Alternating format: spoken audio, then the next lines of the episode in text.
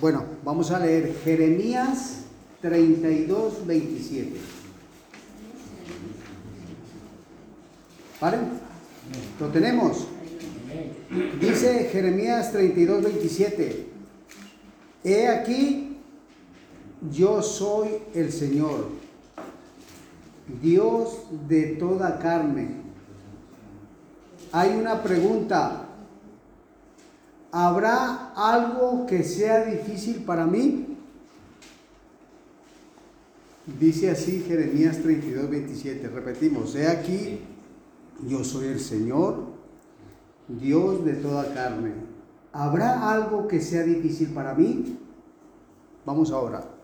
Bendito y misericordioso Padre, damos gracias, Padre de la Gloria, porque sabemos que tú eres un Dios soberano, un Dios que permite reconocer que nosotros somos completamente dependientes de ti, que no podemos hacer absolutamente nada por nuestra cuenta. Todo lo que hacemos lo hacemos solamente dirigido porque tu amor es tan grande. Dice tu palabra que al que amas endereza su camino y nosotros nos sentimos amados.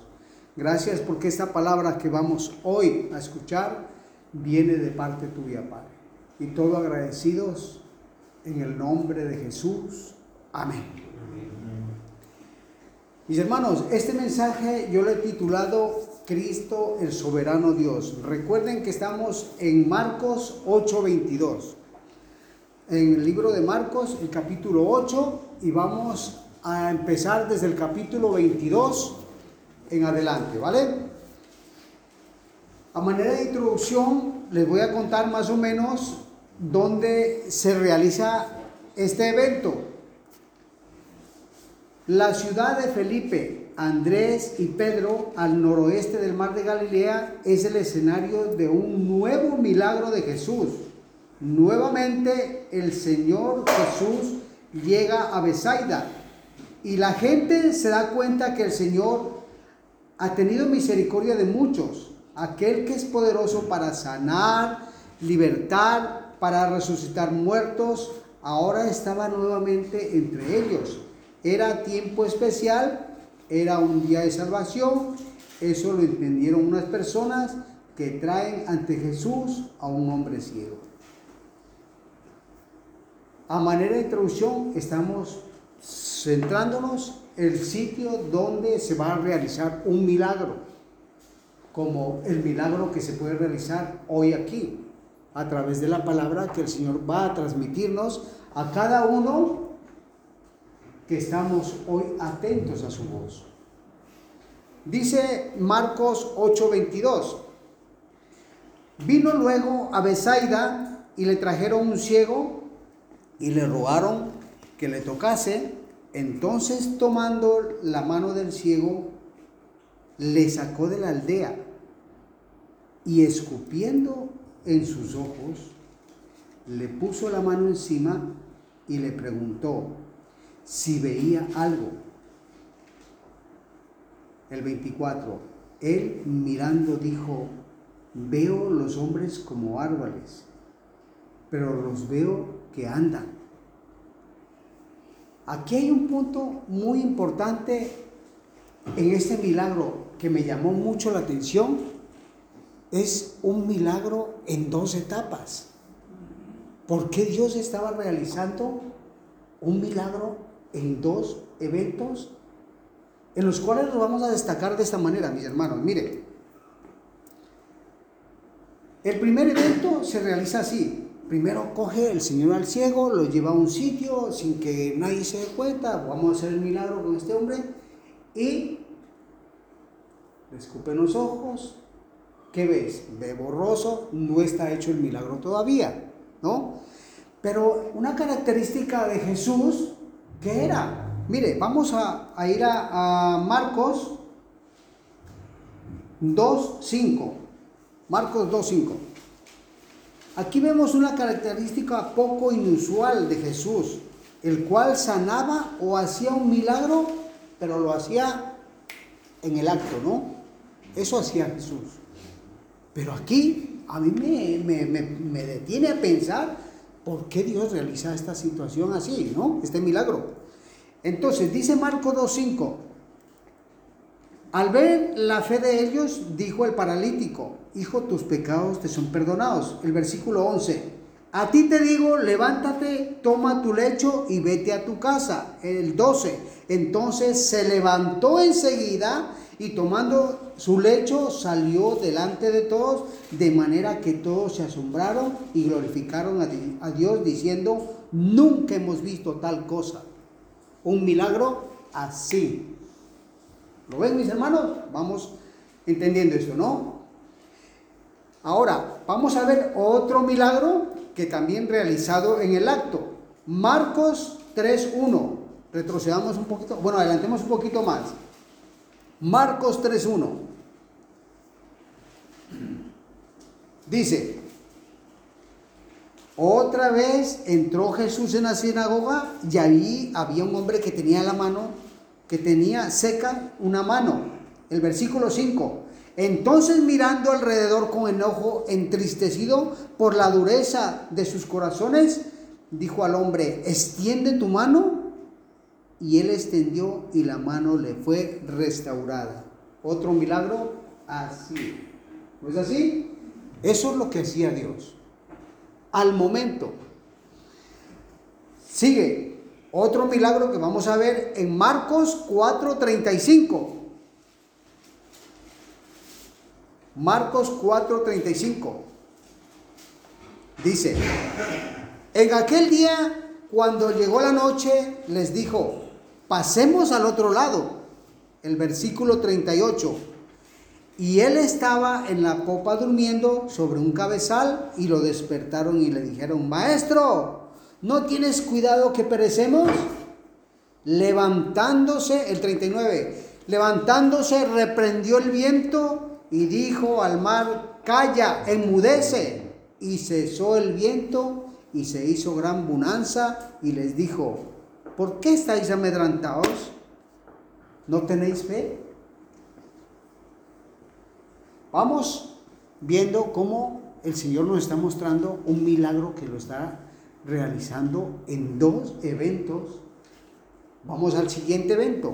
Mire, Marcos 8.25. Volvemos a Marcos 8.25.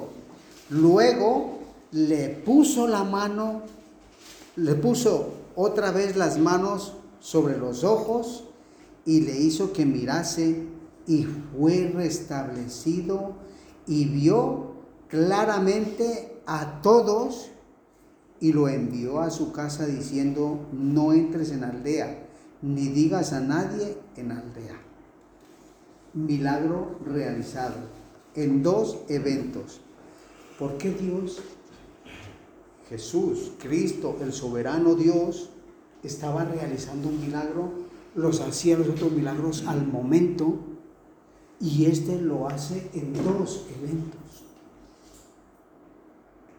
Les está mostrando a sus discípulos, como nos muestra también a nosotros, mis hermanos de esta manera Jesús estaba enseñando a los discípulos cómo ellos fueron llamados y fueron testigos de muchos milagros, pero su visión no era clara. Esto me llamaba a mí la atención. ¿Cuántos favores he recibido yo del Señor? ¿Cuántas veces el Señor ha venido, ha trabajado en mi vida? He visto milagros evidentes y claros y aún seguía viendo borroso. Aún mi visión no estaba clara. Los apóstoles estaban viviendo esa situación. Estaban viendo ellos cómo el Señor alimentaba a cinco mil, cómo el Señor sanaba a uno. Y todavía ellos, vamos, mire, mis hermanos, vamos a ver un versículo, Marcos 8, 16.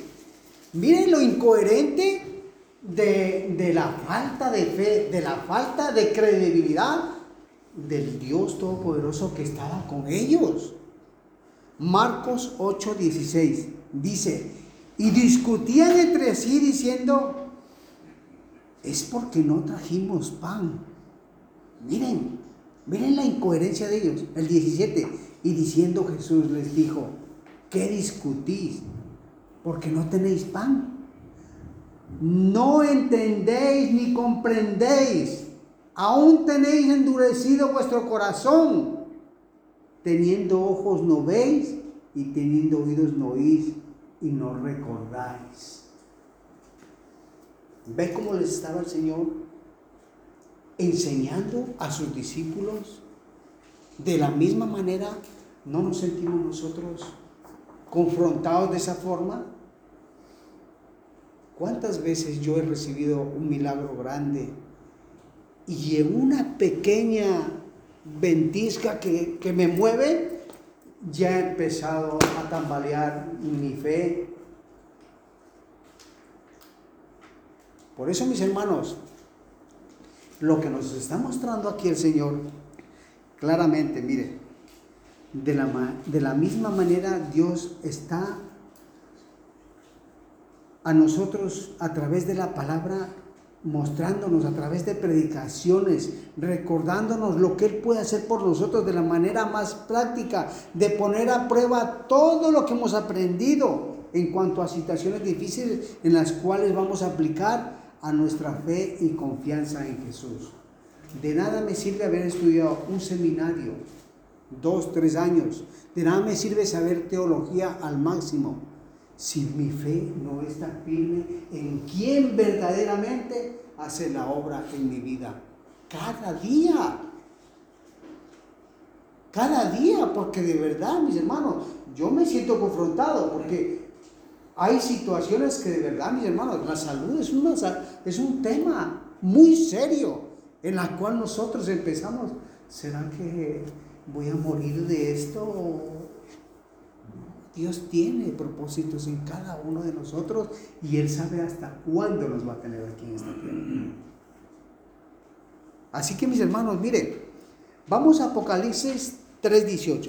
Vamos a ver cómo nos habla el Señor Jesús aquí Apocalipsis 3:18.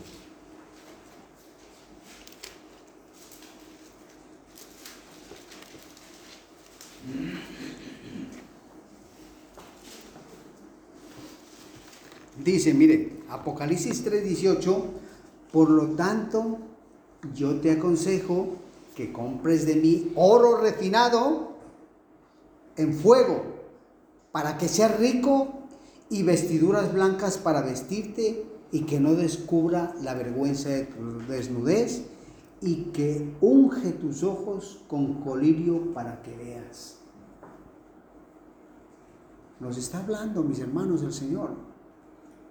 Necesitamos nosotros ser aclarados, nuestra visión en cuanto a lo que Dios está realizando en cada uno de nosotros. Esto es un examen para nosotros comprender que en las pruebas es donde debemos estar fortalecidos en nuestra fe, mis hermanos.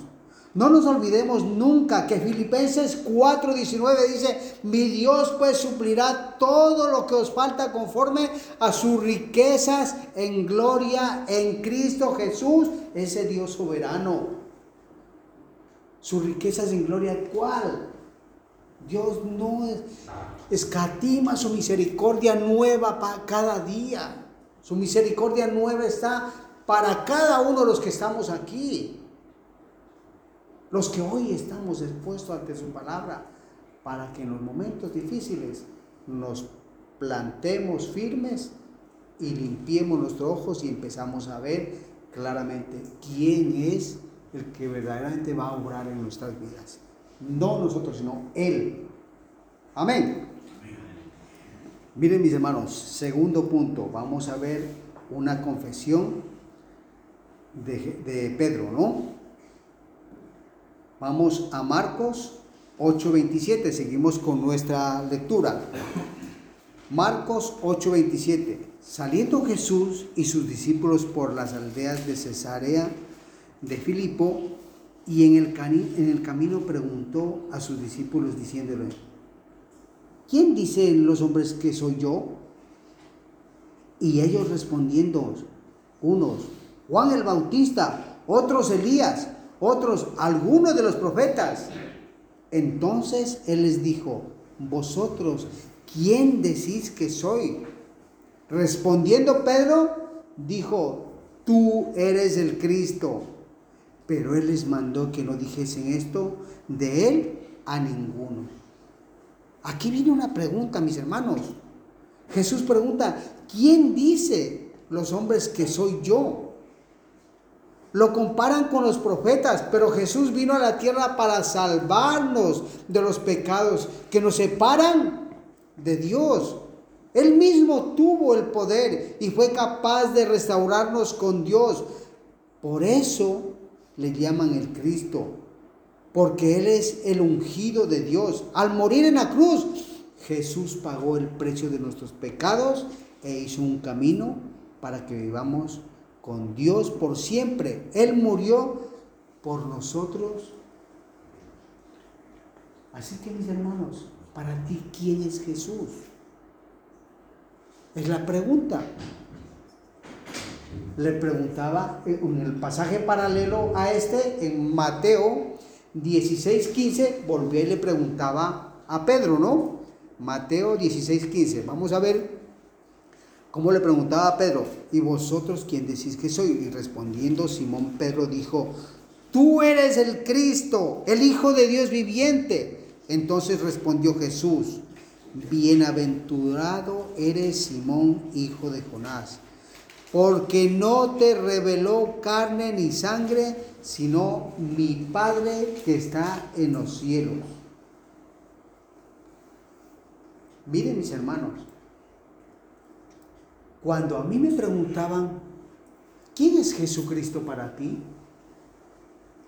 Y en mi elocuencia y en mi locura, ah, Jesucristo para mí es un subversivo, lo comparaba yo con el Che Guevara, lo comparaba con el grande, gran líder Lenin, que eran comunistas, que luchaban contra la religión, que era el opio para el pueblo. Ese era para mí. Pero en realidad desconocía lo que realmente me decía esto, que Jesucristo verdaderamente era el camino, la verdad y la vida. Es cierto que él se levantaba contra los escribas, fariseos, que tenían sus reglas marcadas, su religión marcada, y Jesús les decía, mm, mm, mm, mis discípulos no se lavan las manos, pero tranquilos, que eso no les va a pasar nada, porque todo lo que coman va a la letrina. Eso les enardecía a ellos, ¿no? Les decía, yo soy el Hijo de Dios. Ustedes quieren conocer al Padre, conózcanme a mí, decía Jesucristo. Entonces, mire, para ti, mi hermano, pregúntate, ¿quién es Jesús para ti? Es el que ha venido a transformar tu vida. Es el que ha venido a cambiar tu estándar de vida. El que, el que ha venido a romper todos los estereotipos que tenían marcado tu vida rígida en cuanto a lo que vivías en este mundo. Preguntémonos hoy, ¿quién es Jesucristo para mí? Jesucristo verdaderamente es el Hijo de Dios. Es el que está cada día transformando mi vida a través de su Santo Espíritu. Miren mis hermanos, el Padre a través de su Santo, de su Santo Espíritu era quien revelaba a Pedro. ¿Qué le decía el Señor? Mire, Entonces respondió Jesús, bienaventurado Simón, hijo de Jonás, porque no te reveló carne ni sangre, ninguna persona le reveló que él era Jesús, sino mi Padre que está en los cielos. Cada uno de los que estamos aquí hemos sido a través del Espíritu Santo convencidos de que Jesucristo es el Hijo de Dios. Si no lo creemos así, entonces en vano es nuestra predicación aquí. Porque a quien predicamos aquí es a Jesucristo vivo. Amén. Entonces, mire, Jesucristo, estando aquí en la tierra, en el ministerio que estaba elaborando, ¿Qué hizo? En Juan 16, mire, vamos a leer Juan 16, el versículo 7. Juan, eh, eh, Jesucristo nos está mostrando realmente este soberano Dios, el cual le abre los ojos, el entendimiento a aquel quien Él quiere, mis hermanos.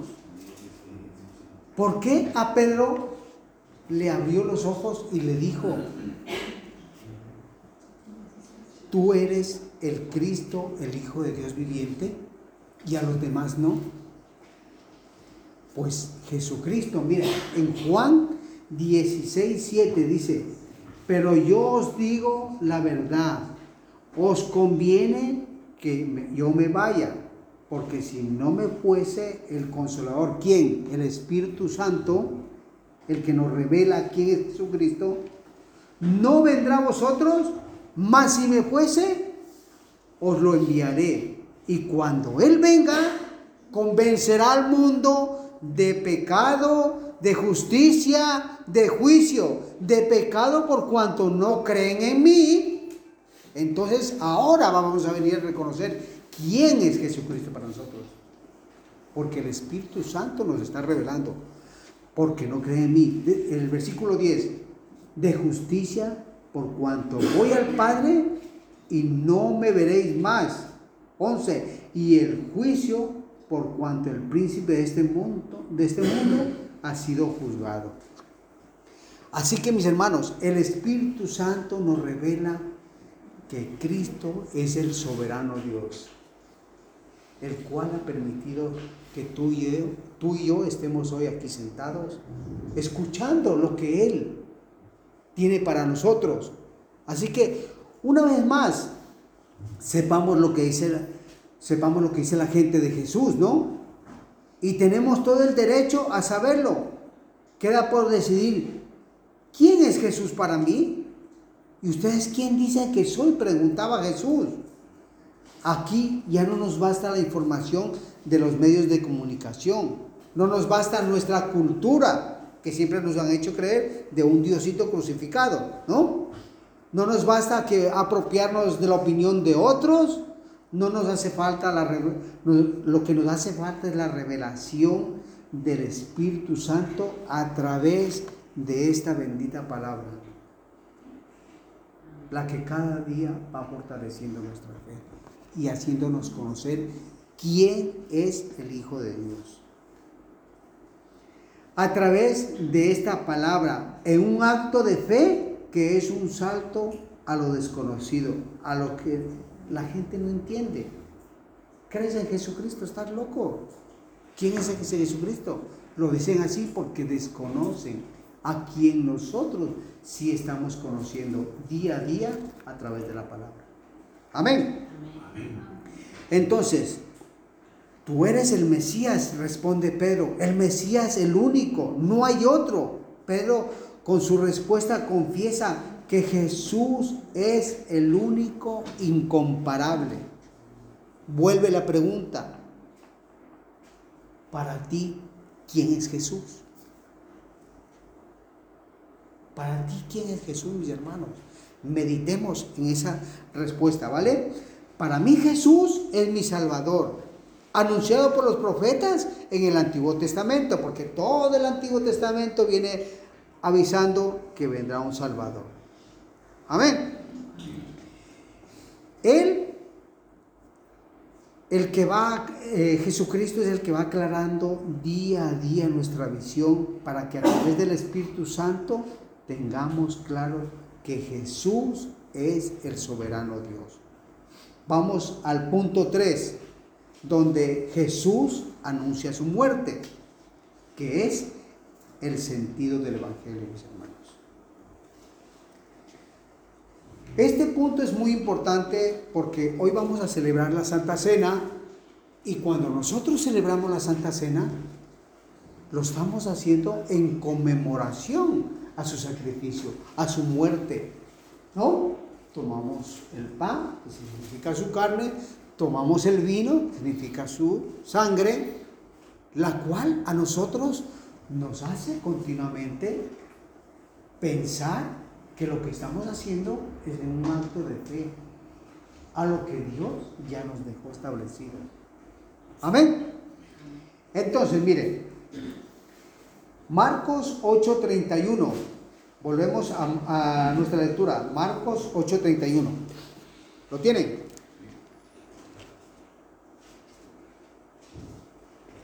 Y comenzó a enseñarles que le era necesario al Hijo del Hombre padecer mucho y de ser desechado por los ancianos, por los principales sacerdotes y por los escribas, y ser muerto y resucitar después de tres días. Y esto le decía claramente, entonces Pedro le tomó aparte, Señor, ven acá un momento, y comenzó a reconvenirle. Pero él volviéndose, mirando a los discípulos, reprendió a Pedro diciéndote, quítate delante de mí, Satanás, porque no pones las miras en las cosas de Dios, sino en las de los hombres. Jesucristo estaba anunciando su muerte. Jesucristo estaba mostrando para qué vino Él a esta tierra. El propósito por el cual Dios preparó un sacrificio vivo sin mancha. Era ese Jesucristo. Se estaba mostrando ante los discípulos. Mas Pedro le dice, Señor, Montico, venga para acá. Que, ¿Cómo puedes decir eso? Supuestamente eso era algo, una derrota. Que el líder de ellos muera cuando ellos tenían su mira en otro lado, en el reino de esta tierra. Pero Jesucristo estaba mostrándose como un rey, pero no un rey de aquí, sino un rey celestial. Jesucristo, el Dios soberano. Muchas veces, miren mis hermanos, puede pasar con nosotros que nosotros oramos, creemos en Jesús y cuando nosotros estamos en situaciones, también podemos decirle, Señor, pero podrías cambiar a mi suegra ya ese carácter, ¿no? Podrías hacer que, que mi cuñado ya, vale, ¿no? Así, situaciones, no estoy diciendo por mí, sino situaciones que puedo hablar. Si alguien le, le cae por ahí, pues bueno, ya. Entonces, mis hermanos, nosotros podemos también quererle reconvenir a Dios cómo hacer las cosas. Señor, ¿por qué no cambias a mi vecino? Esa amargura que tienes, hombre. ¿Por qué no cambias a mis familiares que verdaderamente se conviertan a ti? ¿Qué le decía a Pedro? Quítate de mí, Satanás.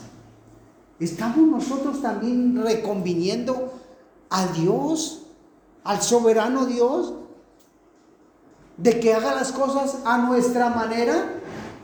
Pedro le estaba diciendo así a Jesús, pero ¿por qué dices eso? Reconviniendo.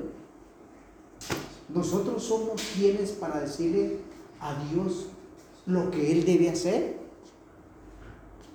Vamos a mirar, mis hermanos, en su palabra, dice en Isaías 55, 8. Vamos a Isaías 55, 8. De la manera que Jesús reprende a Pedro en su palabra, hace lo mismo cada día con nosotros. ¿Por qué nosotros tenemos que decirle, por favor, Señor, hazlo así? No. El Señor Jesús, cuando le pidieron que le enseñe a orar, él decía, en la voluntad de Dios. Que se haga todo en la voluntad de Dios, no en la nuestra. Así que mi hermano, mire, Isaías 55, 9. Dice, ay del que pleitea con su hacedor, el tiesto con los tiestos de la tierra, nos llama a nosotros. Perdón, Isaías 55, 9, perdón. No. ¿No? Como son más altos los cielos que la tierra, así son mis caminos más altos que vuestros caminos y, más pensa y mis pensamientos más que vuestros pensamientos. Es el 45, eh, 9. Pero ¿cuáles dije yo? Perdón. 55. 55. Sí. Ay, perdón. Es 45.9, sí. Excuse me.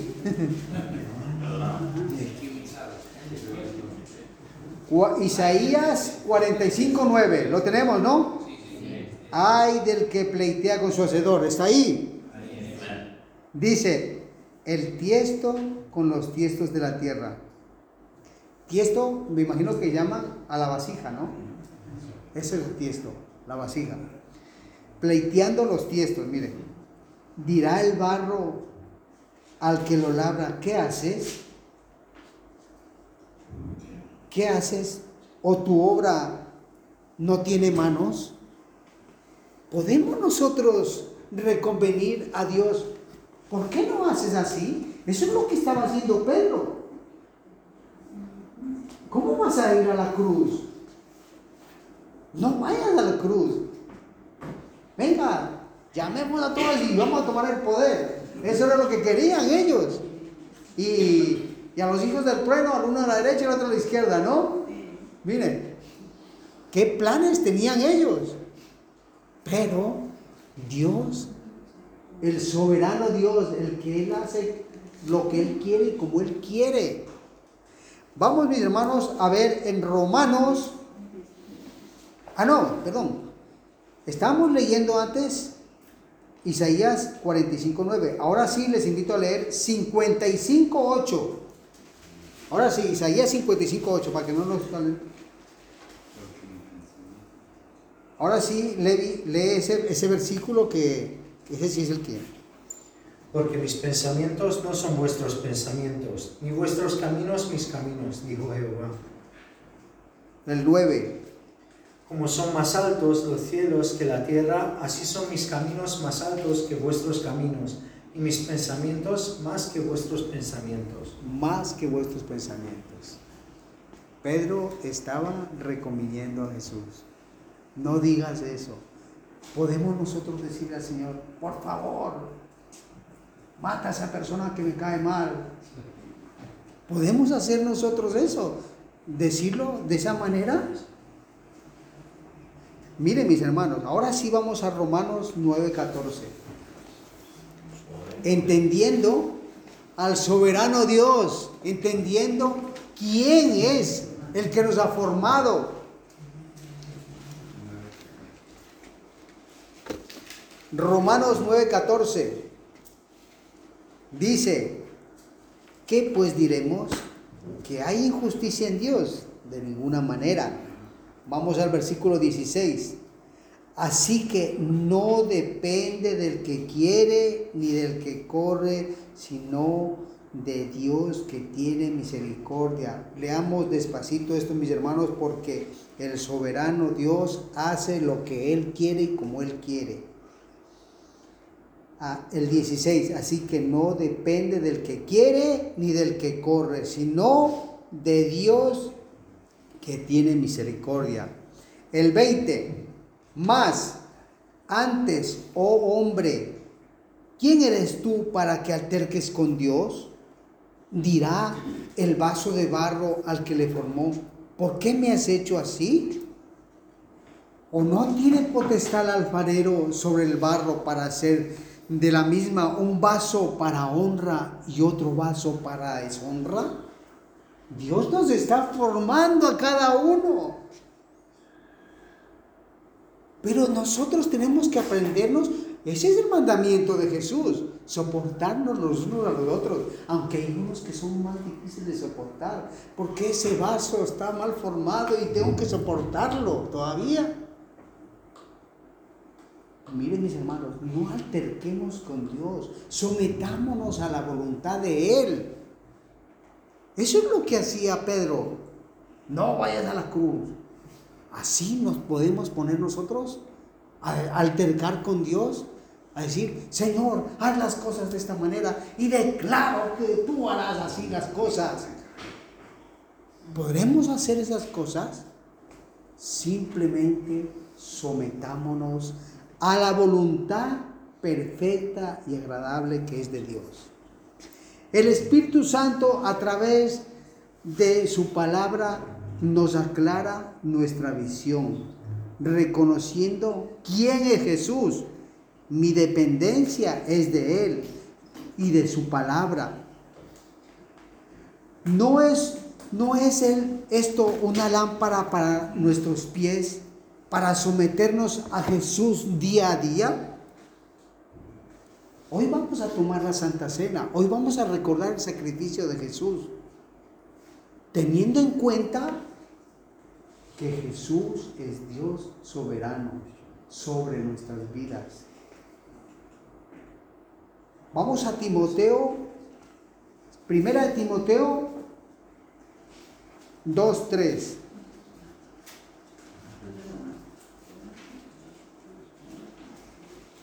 Lo que hoy vamos a hacer, recordando la muerte de Jesús, tomando la Santa Cena, miren mis hermanos, dice 1 Timoteo 2.3, porque esto es bueno, agradable delante de Dios nuestro Salvador. El versículo 4, el cual quiere que todos los hombres sean salvos, todos los que estamos aquí seamos salvos y vengamos al conocimiento de la verdad, mis hermanos, al conocimiento de esta verdad que cada día nos va a instruir, porque hay un solo Dios, un solo mediador entre Dios y los hombres. ¿Quién es ese? Jesucristo. ¿Quién es para ti Jesús? Es nuestro mediador, nuestro intercesor. Si no hubiera sido por esa cruz, otro cuento sería. Esa cruz nos da a nosotros la convicción y la certeza de que nosotros tendremos un día salvación. Que el reino no es en esta tierra. Que mi vida llena de prosperidad, de riqueza, de salud, de, de todo, va a ser en esta tierra. No. Estos cuerpos corruptibles se quedan aquí. Pero bendita promesa de nuestro Señor Jesucristo. Vendrá por su pueblo y nos llevará en cuerpos incorruptibles. Vamos a orar, mis hermanos. Bendito y misericordioso Padre. Gracias te damos, amado Señor, porque realmente eres grande al permitirnos conocer quién es Jesús para mí. ¿Quién es el que ha venido, Señor, a enderezar mis pasos? ¿Quién es el que ha venido a revelarse a mi vida? A limpiar mis ojos con ese colmillo tan